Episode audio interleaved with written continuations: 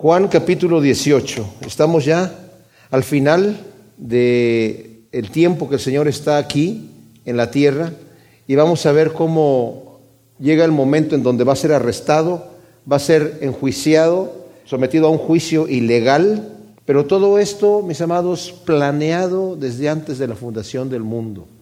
A mí me maravilla que la manera en la que yo conocí al Señor Jesucristo, algunos de ustedes saben, es por una Biblia que me encontré tirada en mi casa, que alguien eh, se le olvidó ahí, y por la pura palabra, ¿verdad? A mí nadie me predicó, por la pura palabra conocí yo el amor de Dios y me encanta estudiar la Biblia y me doy cuenta, y lo vamos a ver hoy, lo importante que es la palabra para nosotros. Porque podemos escuchar mensajes muy bonitos y muy con mucha euforia o mensajes desafortunadamente en algunas congregaciones hoy en día son como mensajes motivacionales pero no es esa espada que penetra en el corazón. A veces, no a toda la gente le gusta que la espada le penetre en el corazón, pero nos, nos hace bien porque nos sana, ¿verdad? Eh, corta, pero corta lo que no debe de estar ahí. El Señor no nos hiere por herirnos, sino nos, nos, es como el médico con el bisturí que está sacando lo que ya no funciona o lo que está infectado y lo que está produciendo muerte. El Señor ha estado aquí con sus discípulos desde el capítulo 13 estaba en el aposento alto, hablando con ellos, cosas especiales, participando de, las, de la Pascua con ellos. Judas ya salió a entregar al Señor. El Señor se quedó con los once después hablando de cosas tremendas hasta el capítulo 16 cosas íntimas ya para sus discípulos. Y, es impresionante que Juan, gracias a Dios, el Señor ya lo tenía planeado, que escribiera este Evangelio y nos dejara ver esas cosas íntimas que el Señor habló con sus discípulos. Es como si nosotros hubiésemos estado allí presentes, escuchando lo que el Señor estaba diciendo. Pero además vemos en el capítulo 17 que vimos la vez anterior, que es la oración del Señor. A veces se ha dicho equivocadamente que el Padre Nuestro es la oración del Señor, porque los discípulos vieron al Señor Jesucristo orando varias veces y, no sabían orar y dijeron, Señor, enséñanos a orar. Vemos que tú te apartas por allá a orar y enséñanos a orar. Y el Señor les dijo, ustedes van a estar orando así. Padre nuestro que estás en los cielos, santificado sea tu nombre. Venga tu reino, hágase tu voluntad aquí en la tierra como se hace en el cielo. Danos nuestro pan de cada día y perdónanos nuestras ofensas como también nosotros perdonamos a los que nos ofenden. Líbranos de la tentación, ¿verdad? Líbranos de todo mal. Y esa oración el Señor se la dio a los discípulos. Fue una oración de los discípulos, no, no es la oración del Señor. Porque el Señor no va a decir, perdónanos nuestras ofensas como nosotros perdonamos a los que nos ofenden, porque Él no ha ofendido a nadie y nunca fue sin pecado completamente. Pero el capítulo 17 es la oración del Señor y el Señor ora por nosotros. Y la cosa central que ora son dos. Una, que seamos uno entre nosotros, unos con otros, como Él y el Padre son uno, y que seamos uno con el Padre y uno con el Hijo, y todos tengamos toda esta unidad impresionante. Pero también que el Señor nos libre y nos guarde mientras estamos aquí en el mundo haciendo la obra que el Señor hizo. Nos deja a nosotros hacer la obra ahora, porque Él va al Padre y está allá a la diestra del Padre intercediendo por nosotros y ahora a través de su Espíritu Santo el Señor sigue trabajando, pero a través de nosotros. Qué privilegio que nosotros podamos hacer la obra del Señor, que podamos predicar su Evangelio al mundo que se pierde.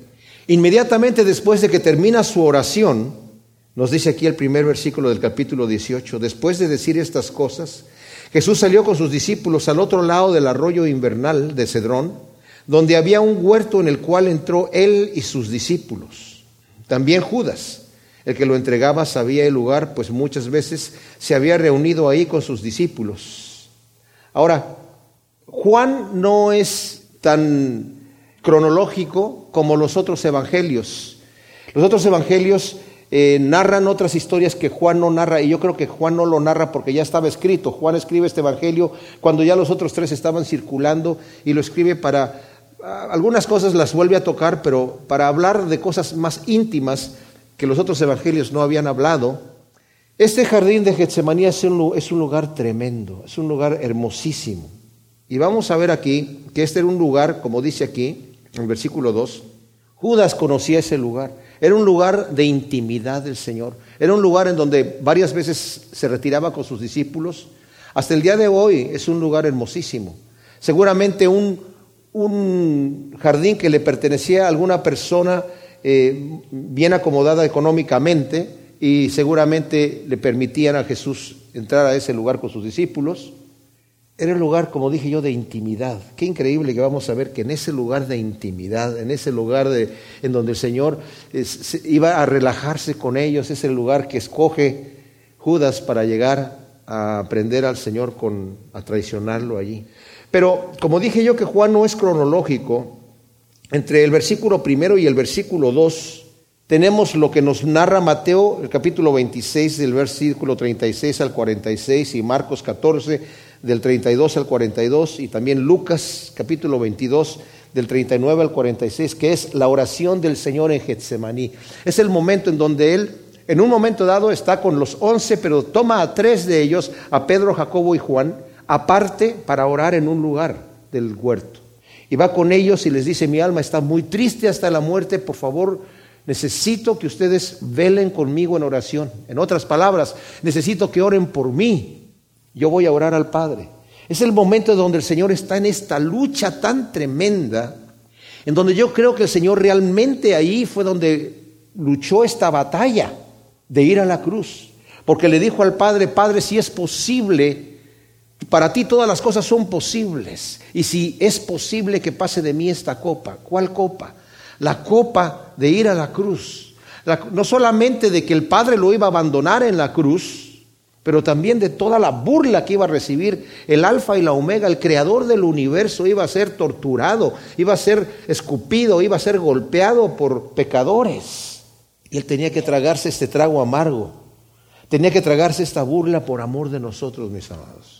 Y estaba en una lucha, en una lucha. ¿Se imaginan? Dios no tuvo que haber hecho esto. Nadie le forzó la mano, nadie le torció el brazo. Él lo hizo por amor. Y en ese momento él estaba en una agonía tremenda y después de orar por una hora se levanta y ve a los discípulos que estaban rendidos de sueño. Y les dice, ¿qué no pueden orar conmigo una hora? No pueden hacer lo que yo les estoy pidiendo en un momento de angustia y no saben qué decir. Y se vuelve a orar el Señor. Y viene la, segunda vez que termina de orar, los encuentra dormidos y, y los deja, no los despierta, se va a orar nuevamente la tercera vez.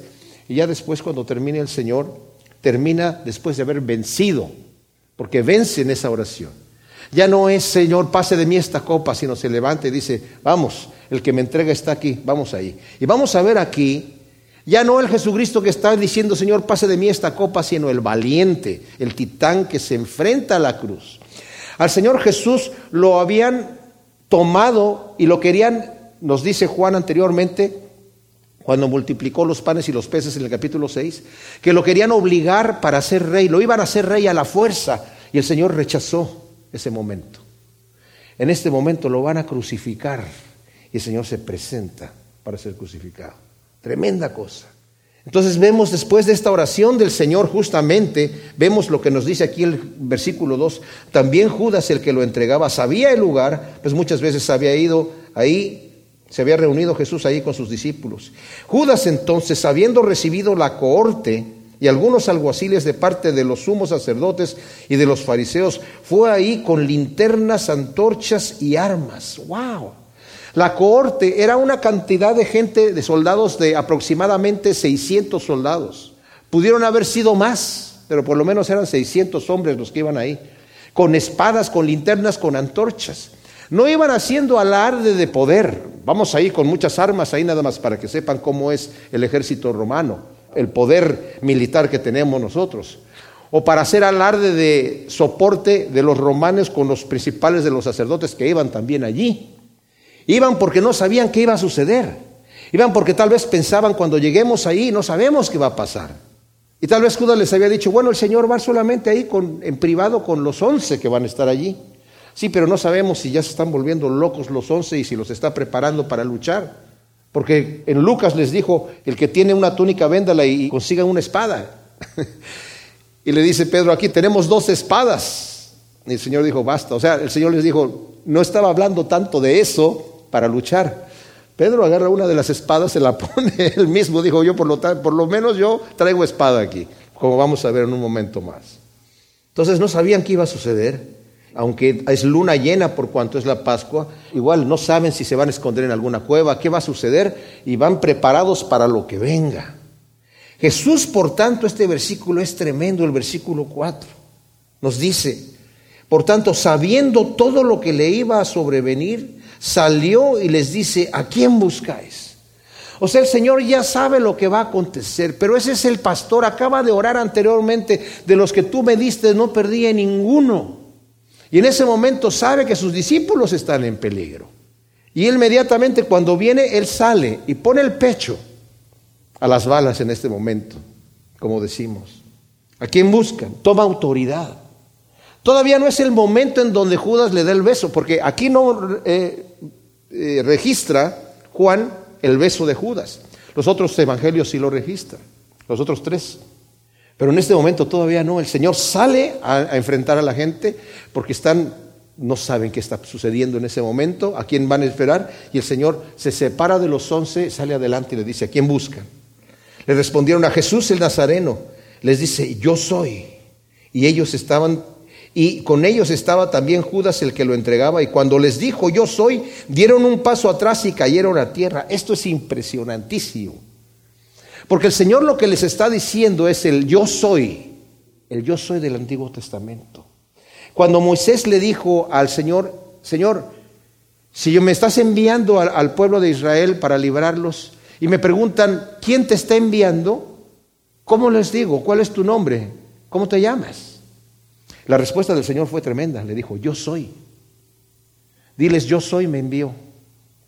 Yo me quedé meditando en esto y tal vez es una locura de mi mente, mis amados, pero el yo soy es algo que nosotros no entendemos porque Dios no tiene principio y no tiene fin. Eso es algo que nosotros no podemos entender en nuestra mente.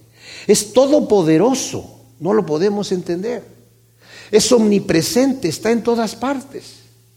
O sea, para que Dios exista de esta manera, tiene que estar fuera de todo lo que Él creó. Él creó el tiempo, Él tiene que estar fuera del tiempo. Él creó el espacio, tiene que estar fuera del espacio. Él es eterno y es perfectamente santo. Eso tampoco lo podemos entender. Es perfectamente amoroso. Él es. Nosotros somos porque Él es. Nosotros estamos aquí porque Él es. No quiero meterme en problemas existenciales ni filosóficos en este aspecto, pero la, la situación es que Dios es y nosotros estamos aquí porque Él nos ha hecho. Y cuando dice yo soy, está hablando del Dios todopoderoso allí. Por eso sucede lo que sucede. Dan un paso atrás y caen a tierra.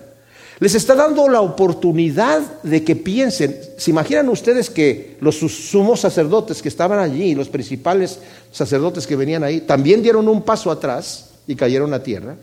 Ellos conocían esta frase, ego hay mí, yo soy. El Señor en cierto momento, en el capítulo 8 de Juan, les dijo, antes de que Abraham fuese, yo soy, ego en mí. Ellos sabían que estaba diciendo el Señor y tomaron piedras para apedrearlo. Porque dijo, yo soy. El yo soy lo decía todo el tiempo el Señor.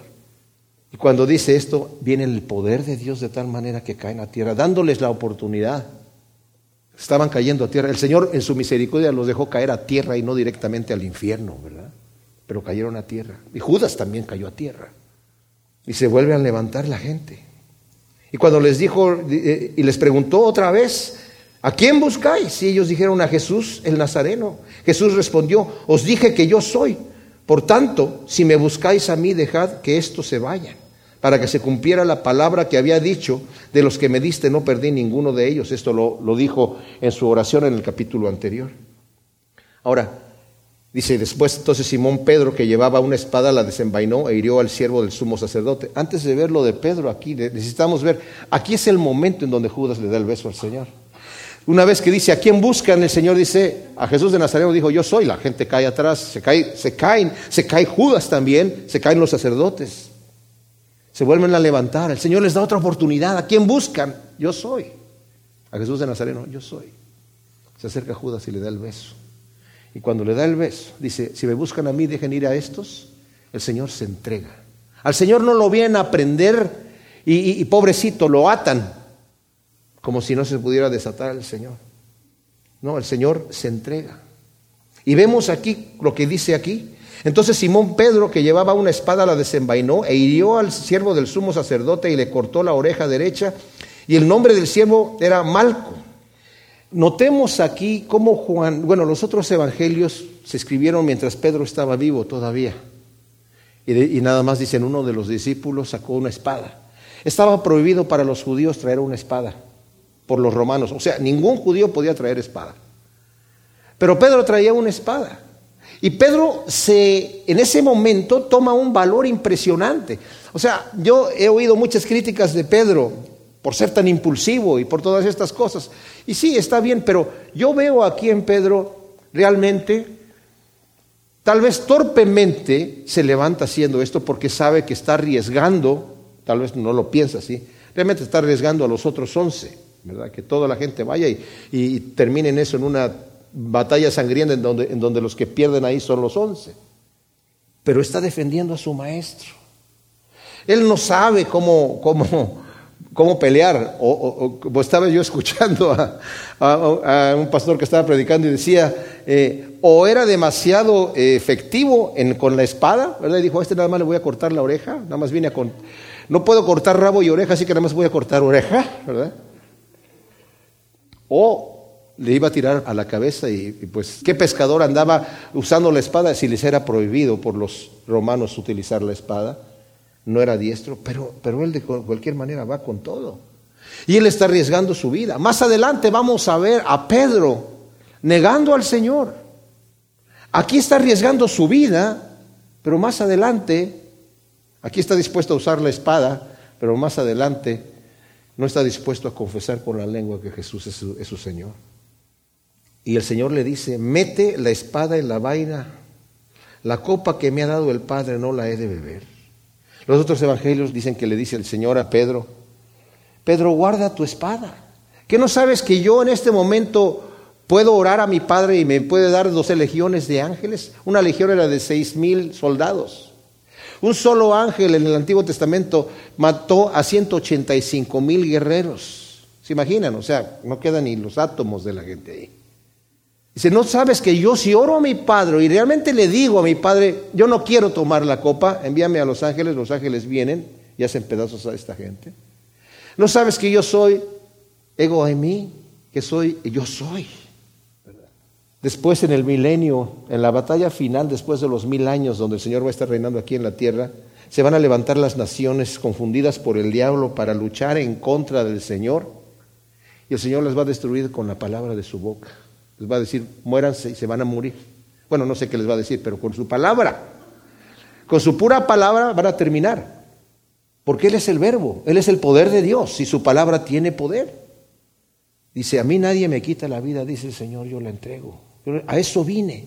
Y está diciendo aquí, Pedro, mete la espada en la vaina. La copa que me ha dado mi padre ahora no la he de beber. Ya pasé ese momento de agonía en el huerto de Getsemaní en donde por su carne, por cuanto tomó carne como la nuestra, carne de pecado, carne de debilidad, Él era totalmente hombre y totalmente Dios. Y dice la escritura en Hebreos que Él fue tentado en todo. Y para que una persona sea tentado se le tiene que antojar la tentación, de otra manera no es tentado. La Biblia dice que Dios no es tentado y no, no puede ser tentado y Él no es tentado de nadie. Jesucristo es Dios, pero Jesucristo tomó un cuerpo de, hombre, de carne como la nuestra. Y en ese cuerpo de carne sí era posible que fuera tentado. Y las tentaciones que Satanás le hacía se antojaban, porque las tentaciones se antojan. El diablo nos conoce y sabe lo que se nos antoja y con eso nos viene a tentar, nos está estudiando, nos está escudriñando completamente. Y la tentación fue no voy a, no quiero tomar esa copa, Padre, si es posible, pase de mí esta copa. Pero el Señor venció y como dije, se levantó con valentía de esa oración en donde en un momento anterior estaba transpirando sangre y estaba en una agonía que dijo, mi alma está angustiada hasta la muerte, ahora se va a levantar con un valor capaz de decir, Padre, no les tomes en cuenta este pecado. A las mujeres que van a estar llorando cuando Él está cargando la cruz, no lloren por mí, lloren por ustedes, mujeres, por la destrucción que van a venir.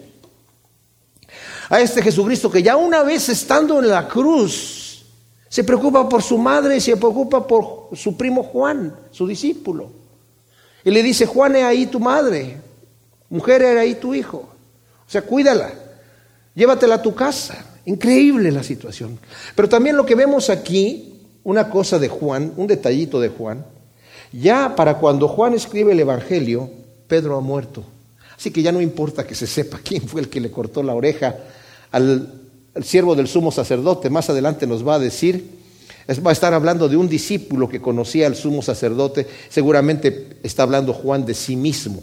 Hay varias teorías, que podría ser eh, Nicodemo, que podría ser José de Arimatea, pero para que él conociera el nombre del siervo del sumo sacerdote, pues está dando un detalle bastante explícito para que sepamos que Juan pues lo conocía. Y como dije yo, para mí el, valor del Señor Jesús es impresionante. Entonces la corte, el tribuno y los alguaciles de los judíos prendieron a Jesús y lo ataron y lo llevaron primero ante Anás, porque era suegro de Caifás, quien era sumo sacerdote de aquel año. Ahora, Caifás nos dice aquí, era el que había dado aquel consejo a los judíos que conviene que un solo hombre muera por el pueblo. Al Señor lo atan y lo llevan atado primero a la casa de Anás. Anás dice que era el sumo sacerdote. Eh, los romanos reemplazaban por situaciones políticas el sumo sacerdote cada año. Ya habían pasado 15 años en donde Anás ya no había sido el sumo sacerdote ahí. Había hecho algo que les cayó mal a los romanos y lo quitaron de ahí. Pero sus hijos continuaron estando en varias ocasiones por algún tiempo allí y en este momento está como sumo sacerdote Caifás. El sumo sacerdocio entre la ley judía era hasta que moría el sumo sacerdote, era cuando entraba el siguiente sumo sacerdote, pero los romanos ellos ponían sus propias leyes. Entonces primero lo llevan atado a la casa de Anás, que era el suegro de Caifás, que estaba ahora como sumo sacerdote. Y nos explica aquí que Caifás fue aquella persona que en un momento dado, después de que resucitó Lázaro, y dijeron todos los demás, se reunieron en el Sanedrín, ¿qué vamos a hacer con este hombre? Porque no podemos negar las señales que está haciendo. Todo el pueblo se está yendo ahí y van a venir los romanos y nos van a quitar nuestro lugar santo y nuestra posición aquí. Y dice Caifás, ustedes no saben nada.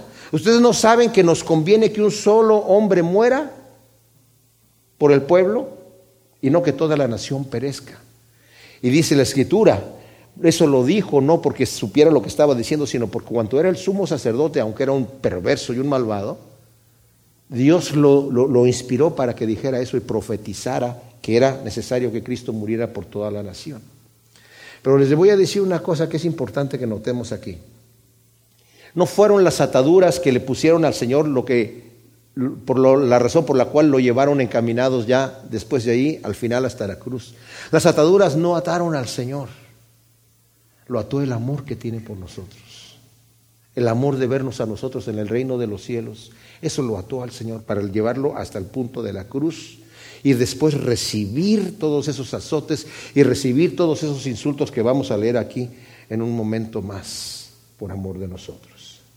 En el versículo 15 del capítulo 18, como estamos viendo aquí el arresto del Señor, eh, debo de decir que Juan no es cronológico, en, sus narraciones y especialmente en esta, en donde vemos que, vamos a ver, Juan divide el, momento en donde él niega al Señor entre estando primero en la casa de Anás y luego en la casa de Caifás. Los otros evangelios no hacen distinción de que primero fue llevado a la casa de Anás, porque no son eh, explícitos en esa situación. Pero Juan hace la observación, primero fue llevado a la casa de Anás y después fue llevado a la casa de Caifás. En la casa de Anás hay un interrogatorio que el Señor tiene por parte de Anás, eh, que era el sumo sacerdote. Como dije, hay dos sumos sacerdotes. Uno que es el que reconoce el pueblo, de acuerdo a la ley, y otro es el que está poniendo eh, Roma. Entonces hay dos sumos sacerdotes funcionando, pero siempre, normalmente eran entre parientes que se hacía esta situación. Porque cuando Anás no fue sumo sacerdote después de que era el, el que debería estar allí incluso hasta este momento, eh, y fue quitado, sus hijos fueron entrando como sumos sacerdotes puestos por los romanos, y fueron alternando diferentes hijos, y ahí en este momento le está tocando al yerno estar allí como sumo sacerdote. Pero la escritura todavía le, le sigue diciendo a Anás sumo sacerdote. Entonces, no quiero confundirlos con esto porque puede ser, y esto se los digo solamente para que sepamos la cronología de la escritura, puede ser que Pedro llegó y negó al Señor dos veces en la casa de Anás y luego una en la casa de Caifás. Eh, no pudo haber sido que llegó a la casa de Anás y negó ahí al Señor tres veces y antes de que lo negara la tercera vez se llevaron al Señor a la casa de Caifás, porque de acuerdo a como nos dice aquí Juan, pareciera que así es. Del versículo 15 al versículo 18 vemos que Pedro está allí negando al Señor en la casa de Anás. Y luego viene el interrogatorio de Anás, del versículo 19 al versículo 24. Y luego en el versículo 24 nos dice Juan que se fue llevado allí a la casa de Caifás. Y luego del versículo 25 al 27 que es lo que sigue, es donde termina negando al Señor por tercera vez Pedro y canta el gallo y el Señor lo, voltea a ver. El, conflicto que hay, si lo eh, vemos como lo tiene Juan, la problemática que hay, es que o Pedro se fue a calentar primero a la casa de, de Anás, que ya era casi imposible o muy difícil, solamente porque Juan conocía al sumo sacerdote y lo dejaron entrar. Y le habló a la portera y dijo, deja entrar a este señor, y lo dejaron entrar. Si se está calentando en la casa de Anás y después se lo llevan al Señor a la casa de Caifás, tendría que irse él a, seguir al Señor a la casa de Caifás y que lo dejen entrar. ¿Por qué? Porque después de que cante el gallo tres veces, el Señor voltea a ver a Pedro. Es imposible que lo voltee a ver si está en la casa de Anás, mientras el Señor está en la casa de Caifás. ¿Me explico? ¿Verdad? No los quiero confundir, pero lo más probable que haya sucedido es que primero se lo llevan a la casa de Anás y Pedro está siguiendo al Señor, pero no entra en la casa de Anás, sino después cuando lo llevan a la casa de Caifás es en donde entra. Ha habido argumentos de que cómo es que Juan conocía al sumo sacerdote, ¿verdad? Si Juan no vivía en Jerusalén, él era de Galilea. Bueno, era pescador y probablemente como la pesca era, era, muy, muy, ah, eh, era un negocio bastante lucrativo, y pues la gente que vivía en, junto al lago de Galilea podía comerse el, pescado fresco, pero para llevarlo hasta Jerusalén había que salarlo, había que tratarlo y después de que quede salado el pescado se lo llevaban Jerusalén, pero era caro, no, no toda la gente podía comer ese tipo de, pescado, solamente los que lo podían pagar. Y los sumos sacerdotes que eran de los saduceos era gente de, de muy buena posición económica, y seguramente Juan tenía ese negocio. O sea, no, no hay, no, yo no le veo el problema. Quiero, entre paréntesis aquí, explicar el, el detalle de que, de que existe esta discrepancia y como existen muchas discrepancias en, algunos evangelios entre uno y otro, y hay gente que puede decir, oye, pero si es la palabra de Dios, entonces ¿por qué hay errores de, narración? Acá dicen que fue uno y acá dice que fueron dos, y luego acá dijo que, como dijo el profeta Jeremías, y el, versículo que dice es del profeta Zacarías, que qué es lo que sucede aquí. Entonces, bueno, lo que sucede es que Dios está utilizando hombres para narrar la historia. Y nosotros tenemos una peculiaridad si estamos cuatro personas viendo un incidente, después de que sucede nos preguntan la versión y cada uno va a dar versiones diferentes, ¿verdad? Nadie está mintiendo, pero unos se fijaron en una cosa y otros se fijaron en otra y como somos humanos nos equivocamos en nuestra narración. Eso no quiere decir que la palabra hierre, porque Dios quiso que quedara así. Para mí me maravilla porque yo veo la sabiduría de Dios, la misma razón por la cual el Señor habla en parábolas. ¿Por qué les hablas en parábolas, Señor? Porque teniendo ojos no quieren ver y teniendo oídos no quieren oír. Y si no quieren oír y no quieren ver, yo les voy a estar dando un buen pretexto para que no vean y un buen pretexto para que no oigan y no crean. Y si hay una persona que dice, pero como aquí dice que primero fue en casa de Anás y, no pudo haber sido porque y todo esto que expliqué, ok, si quieres no creer, Dios te está dando una buena razón para no creer. Pero son pequeñeces que yo las veo puestas por Dios a propósito.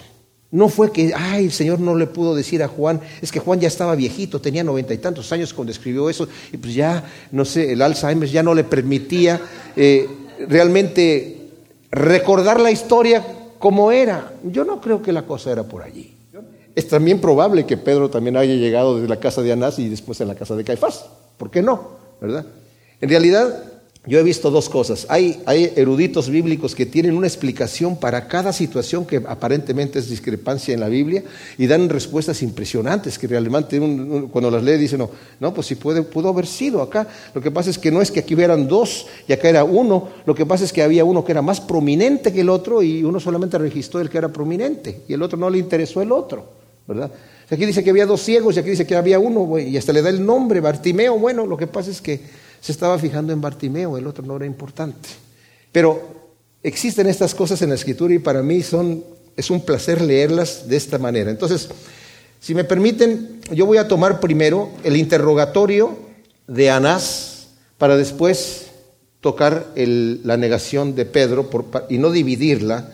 Y me voy del versículo 14 que estábamos, acabamos de ver, vámonos al versículo 19. Entonces el sumo sacerdote, Anás, en donde está en este momento, eh, como nos acaba de decir del versículo 12 al 14, entonces la corte y el tribuno y los alguaciles de los judíos prendieron a Jesús y lo ataron y lo llevaron primero ante Anás, porque era suegro de Caifás, que era el sumo sacerdote de aquel año, ¿verdad? Y luego en el versículo 19, entonces este sumo sacerdote, Anás, preguntó a Jesús acerca de sus discípulos y acerca de su doctrina. Ahora, esto es eh, ilegal, lo que están haciendo ahí. Primero ir a tomar a una persona en la noche. De acuerdo a la ley estaba prohibido, ¿verdad? Y sobre todo en una víspera de un sábado, de un sabbat, no se podía hacer eso. Y lo llevan no a un lugar público, sino a la casa privada de un sumo sacerdote. Eso no estaba, o sea, era completamente ilegal, de acuerdo a, a los mismos edictos que ellos tenían.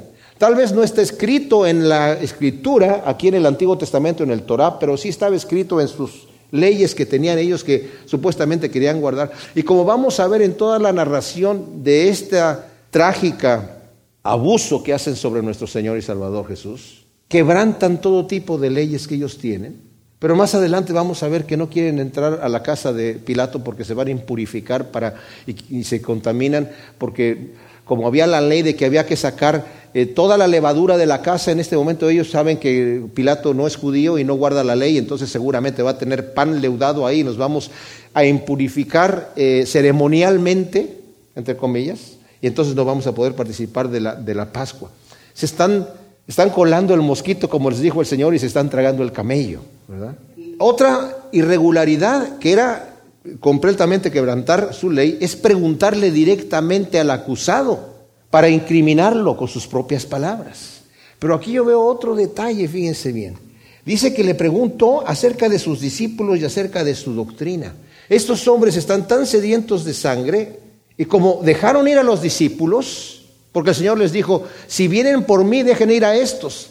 Mis amados, vemos nosotros el control que el Señor tiene no solamente de las circunstancias, sino el control que tiene por su autoridad, porque Él es el Señor de señores y el Rey de reyes. Y cuando les está diciendo, dejen ir a estos, ellos no dijeron, bueno, pues a ver, déjanos pensarlo un poquito, déjanos... Y mientras tanto corrían los discípulos.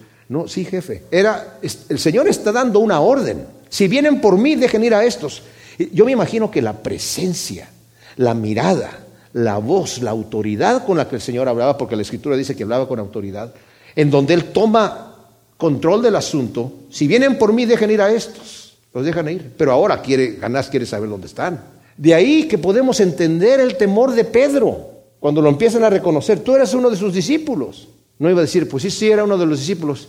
Ah, pues mucho gusto, ¿eh? No, sino lo iban a tomar a él también. Y el Señor sabiendo, como dice aquí, leímos nosotros, sabiendo lo que le venía a acontecer, Dice versículo 4, lo que iba a sobrevenir salió. ¿A quién buscan? A Jesús de Nazareno. Bueno, soy yo. Dejen ir a estos. Si vienen por mí, dejen ir a estos. Pero ahora quiere Anás saber dónde están. Tal vez porque si no puede incriminar a Jesús con algo, puede sacarle algo a sus discípulos, que porque ellos no entendían muy bien lo que el Señor decía, porque todavía no tenían el Espíritu Santo, y tergiversar las palabras de ellos para incriminarlo. Porque en este momento están sedientos de sangre, no saben, fíjense qué especial, que el Señor ha venido a morir en la cruz. Y no va a ser la pericia de ellos y la astucia y la maldad de ellos que van a llevar y la hipocresía al final al Señor en la cruz. Cuando lo vieron en la cruz, ¡ah, ganamos. No ganaron nada, perdieron. Perdieron porque el Señor se está entregando voluntariamente para ir a la cruz del Calvario. Entonces el sumo sacerdote pregunta a Jesús acerca de sus discípulos y acerca de su doctrina y Jesús le responde, yo he hablado públicamente al mundo, enseñaba siempre en las sinagogas y en el templo, donde se reúnen todos los judíos y nada he hablado en oculto. ¿Por qué me preguntas a mí? Pregunta a los que han oído ¿qué es lo que yo les hablé? He aquí, ellos saben lo que yo dije. El Señor está respondiendo no burlonamente, no se está burlando de Caifás, no le está diciendo, no le está diciendo nada impropio en este momento. Está simplemente diciendo lo correcto, si quieres saber lo que yo he hablado, tienes que preguntarle a los que han escuchado. Ellos te van a decir lo que yo dije, porque yo te puedo decir lo que se me dé la gana en este momento. Pero como los malvados y los mentirosos y los hipócritas creen que todos los demás son malvados, mentirosos y hipócritas también, aunque conocían que el Señor tenía un testimonio impecable, en este momento están tratando de incriminarlo. Y el Señor dice, no me preguntes a mí, pregunta a la gente. Como vamos a ver más adelante, ellos van a traer testigos falsos para incriminar al Señor, porque necesitaban, eso sí decía la ley, que tenía que haber testigos. Para poder condenar a una persona tenía que haber testigos. Entonces traían testigos falsos para ver si lo podían incriminar. Pero en este momento no pueden hacer nada. Y como no pueden hacer, eh, eh, digo, en este momento no tienen los testigos, por lo menos en la casa de, Anás, al rato en la casa de Caifás, sí van a traer testigos falsos. El Señor está respondiendo correctamente. Pregunten a los que han escuchado, no solamente de mis discípulos, no solamente de los que me siguen, no solamente de los que creen en mí. Pregunten a todos los judíos. Dice, yo he hablado delante de los gente que estaba conmigo y delante de todos los judíos en el templo. Ustedes mismos lo han escuchado. A los que me hayan escuchado, sea quien sea, pregúntenles lo que yo he dicho. Ellos saben lo que yo he dicho. Tan pronto como dijo esto, dice el versículo 22, uno de los alguaciles que estaba presente dio una bofetada a Jesús diciendo, ¿así respondes al sumo sacerdote? ¡Wow! ¡Qué impresionante! ¡Qué impresionante! En el nombre de Dios, en el nombre de la ley, este alguacil que está allí, no sabemos si es un alguacil que es de parte del templo, que supuestamente está ahí para proteger el templo y para guardar la ley, quebrantando la ley golpea al Señor. Y el Señor le responde, si hablé mal, testifica dónde está el mal, pero si bien, ¿por qué me golpeas? Qué impresionante la santidad de Dios, mis amados, y el, comportamiento tan impecable que tiene el Señor. En medio de esta burla, Él es el alfa y la omega, el principio y el fin, el creador del universo. Y llega un, insignificante alguacil ahí a darle una bofetada, a decirle, así le hablas al sumo sacerdote. ¿Quién es el sumo sacerdote? Cristo es el sumo sacerdote, el verdadero sumo sacerdote. El otro es una caricatura de un sumo sacerdote, ¿verdad? Pero no está haciendo su labor. Y lo golpea porque cree que lo está insultando, lo golpea porque cree que se está burlando de él, lo golpea porque cree que no le está respondiendo como, como la dignidad de ese sumo sacerdote requería. Miren mis amados, lo que pasa es que el Señor en su apariencia era una contradicción, era una contradicción, porque cuando viene a nacer es anunciado por los ángeles. Ha nacido el Salvador del mundo, el Rey de Reyes. Vienen del oriente unos dignatarios, unos sabios a adorarlo y llegan con Herodes, que era el rey. O sea, es el protocolo normal que nosotros conocemos. Hemos venido a ver al rey de los judíos que acaba de nacer. ¡Wow! El rey de los judíos. Herodes era el rey de los judíos. Y ¿cómo acaba de nacer el rey de los judíos y el rey de los judíos soy yo? paranoico completamente de que le fueran a quitar al puesto, mató varios de sus hijos y mató a una de sus esposas porque temía de que alguien le iba a quitar el puesto. Y dice que se conmovió toda Jerusalén por esta cosa que vinieron estos sabios de Oriente para decir estas cosas. Y les dijo, bueno, dice, hemos visto su estrella en el Oriente y venimos a adorarle, pero vamos a buscarlo. Bueno, cuando lo encuentren, les dice Herodes, me avisan a mí para yo también irlo a adorar. Y sabemos que Herodes lo que quería era matarlo, ¿verdad? ¿En dónde lo encuentran al, rey de los judíos?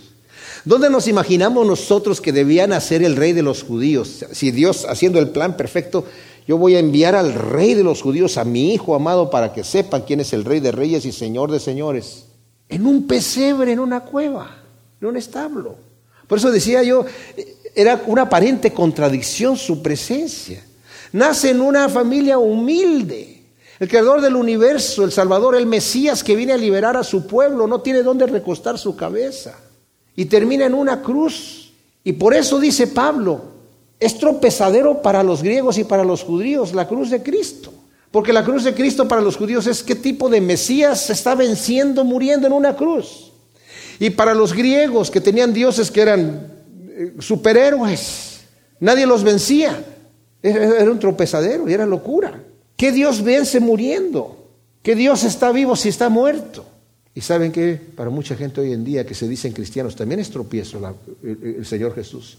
Quieren, quieren levantar los brazos y, los, mensajes que se escuchan, los que la gente aplaude y se los toma rapidito, somos más que vencedores y en Cristo Jesús para arriba y para adelante. Y todos esos libros los encontramos en la librería cristiana, se venden como pan caliente. Lo que no se vende es cómo llegar a ser un donadie. No, pues ¿quién quiere un libro? ¿Quién va a querer comprar un libro así? ¿Verdad? ¿Cómo llegar a ser, a, humillarte para que Dios te ensalce? No, perdóname, pero no necesito yo eso. ¿Cómo imitar a Cristo que Él, siendo Dios, no quiso aferrarse a ser igual que Dios, sino que se humilló, haciéndose esclavo? Y una vez siendo esclavo, sufrió la muerte y muerte de cruz. Imitar a Cristo así. Así dice Filipenses capítulo 2, que debemos imitarlo de esa manera. Aprende de mí que soy ¿qué? el rey de reyes y señor de señores. No, aprende de mí que soy manso y humilde de corazón y hallaréis descanso para vuestras almas.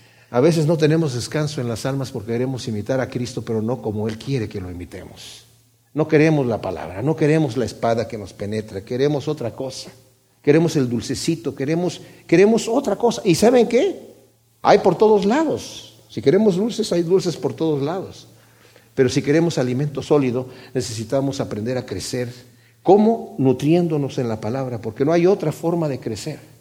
Muchas de las escrituras, y justamente en, los, en pasajes complicados, el escritor, ya sea Pablo, ya sea Pedro, quien sea, dice, quisiera yo hablarles y darles alimento sólido, pero no puedo todavía porque se han hecho tardos para oír, se han hecho sordos, no quieren escuchar la buena palabra y tengo que darles leche.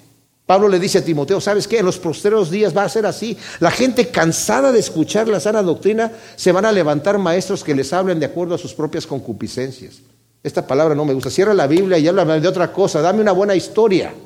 Hazme sentir feliz. Yo quiero salir brincando de aquí, porque eso es lo que yo quiero. No es lo que Dios me quiere dar, es lo que yo quiero que me den. Eso es lo que yo necesito. Dame lo que yo quiero. Y a veces no venimos delante del Señor para humillarnos y dejar que Dios nos, nos levante, nos tome Aprended de él. Cuando le lavó a sus discípulos los pies, les dijo, ¿se dan cuenta de lo que hice yo? Ustedes me dicen maestro, y lo soy. Me dicen Señor, y lo soy. Ahora yo les he dado ejemplo. Como yo he hecho, es necesario que ustedes hagan. Si quieren realmente andar en mi camino y quieren ser mis discípulos, tienen que negarse a sí mismos, tienen que cambiar de manera de pensar, tienen que tomar su cruz y solamente así me van a poder seguir porque la mente carnal no conoce las cosas de Dios, no las puede entender, le son locura.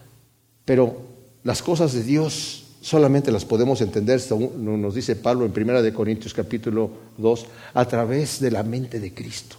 Solamente teniendo la mente de Cristo podemos entender las cosas de Dios. Y por eso es que aquí yo veo al Señor de una manera impresionante, diciéndole a este hombre, si yo hablé mal, testifica en dónde está el mal. ¿Qué he hecho malo?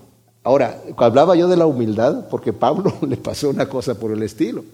Y cuando está delante del sumo sacerdote, también dice algo, Pablo responde a la manera del Señor más o menos, y también le da una bofetada a Pablo, porque el sumo sacerdote le hace la señal al, que estaba al lado, al alguacil que estaba al lado de Pablo, y le dice, dale una bofetada, y le da una bofetada, y dice, tú me golpeas a mí, pared blanqueada pero a ti te va a golpear el Señor. Dice, me, me, traen aquí para juzgarme conforme a la ley y quebrantando la ley, tú me golpeas a mí. Y el que lo golpeó le dice, ¿así, así le vas a hablar al sumo sacerdote? Ah, perdón, dice Pablo, yo no sabía que era el sumo sacerdote, porque sí está prohibido por la ley hablarle así al sumo sacerdote. Pero el Señor, que es sin pecado, habla correctamente. Habla correctamente, no está insultando al sumo sacerdote, pero ese tipo le da la bofetada pensando que no lo está dando la dignidad que debe de tener. Y le dice, ¿en qué hablé mal yo? Si he dicho algo malo, testifica. Y si no, ¿por qué me estás golpeando? Y nos dice que de aquí se lo llevan atado a la casa de Caifás. Y en la casa de Caifás van a hacer una serie de irregularidades. Quiero terminar nada más leyendo aquí, tal vez lo voy a leer la próxima vez también. El juicio injusto que le hicieron al Señor. Hay varios aspectos de cuestionable legalidad aquí. Las autoridades religiosas han sobornado a un discípulo, que es Judas Iscariote, para apresar a Jesús. Segundo, según las leyes judías de la época, hace más de 15 años que Anás dejó el sacerdocio, por lo cual no le asiste ningún derecho de interrogar al acusado. Tercero, Caifás no tiene derecho a reunir el Sanedrín de noche ni en sesión formal ni en consulta no formal. Cuarto, el Sanedrín tiene su sala y no puede reunirse legalmente en la casa de Caifás y tomar un voto sobre culpabilidad, como lo van a hacer más adelante. Quinto, una pena de muerte no debe llevarse a cabo en el mismo día de la sentencia, ni debe una causa oírse el día antes de un sábado, ni en un día festivo. Sexto, tampoco presentan testigos, salvo los testigos falsos que presentaron en la reunión informal durante la noche en la casa de Caifás. Séptimo, tratan de hacer que Jesús mismo se incrimine, cosa que estaba prohibida. Jesús declara que quién es, es algo tan grandioso que de otra boca sería blasfemia, y ellos lo condenan como blasfemo. Vemos que el odio puede más que la justicia. En otro evangelio nos dice que cuando le pregunta Caifás al Señor, ¿eres tú el Cristo, el Hijo de Dios viviente? Y le dice, sí, yo soy se rasga las vestiduras. Caifás al rasgarse las vestiduras quebranta el mandamiento de Dios dado en la ley en Levítico 21, 10 y 12 dice, el sumo sacerdote entre sus hermanos sobre cuya cabeza fue derramado el aceite de la unción que fue consagrado para llevar las vestiduras, no descubrirá su cabeza ni rasgará sus vestidos, porque la consagración por el aceite de la unción de su Dios está sobre él, yo Jehová. Qué tremendo. Pero para crucificar a nuestro Señor, que es el autor de la vida, el Rey de Reyes, el Santo de los Santos, pues había que levantar todo tipo de ley, ¿verdad? Pero Él lo hizo por amor a nosotros, por amor a ti, por amor a mí. Señor, gracias por tu infinito amor. Yo te pido, Señor, que tú eh, siembres esta palabra en nuestro corazón en buena tierra, Señor, y que no tengamos comezón de oír y nos levantemos maestros conforme a nuestras palabras, sino que querramos escuchar tu palabra y esta palabra, Señor, sembrarla en nuestro corazón. Queremos llevar fruto, pero tu fruto y no el nuestro, el tuyo, Señor. Ayúdanos y danos entendimiento, Señor, para que podamos ser como tú, Señor, mansos y humildes de corazón. En el nombre de Cristo. Amén.